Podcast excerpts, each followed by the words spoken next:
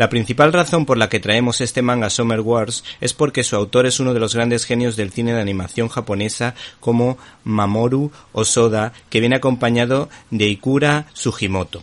Un cineasta fabuloso, autor de la maravillosa El niño y la bestia, de mentor y discípulo, la muy valorada Los niños lobo, la sensible y entretenida La chica que saltaba a través del tiempo o la citada Summer Wars. Este TVO japonés me ha encantado porque entremezcla una historia de amor con otra de ciencia ficción que encaja como un puzzle a la perfección en la que se cuenta cómo un chico es invitado por la chica a la que ama en secreto para visitar a su familia, donde un virus informático hará de las suyas y estos chicos tendrán que descifrar el enigma para evitar la destrucción del mundo.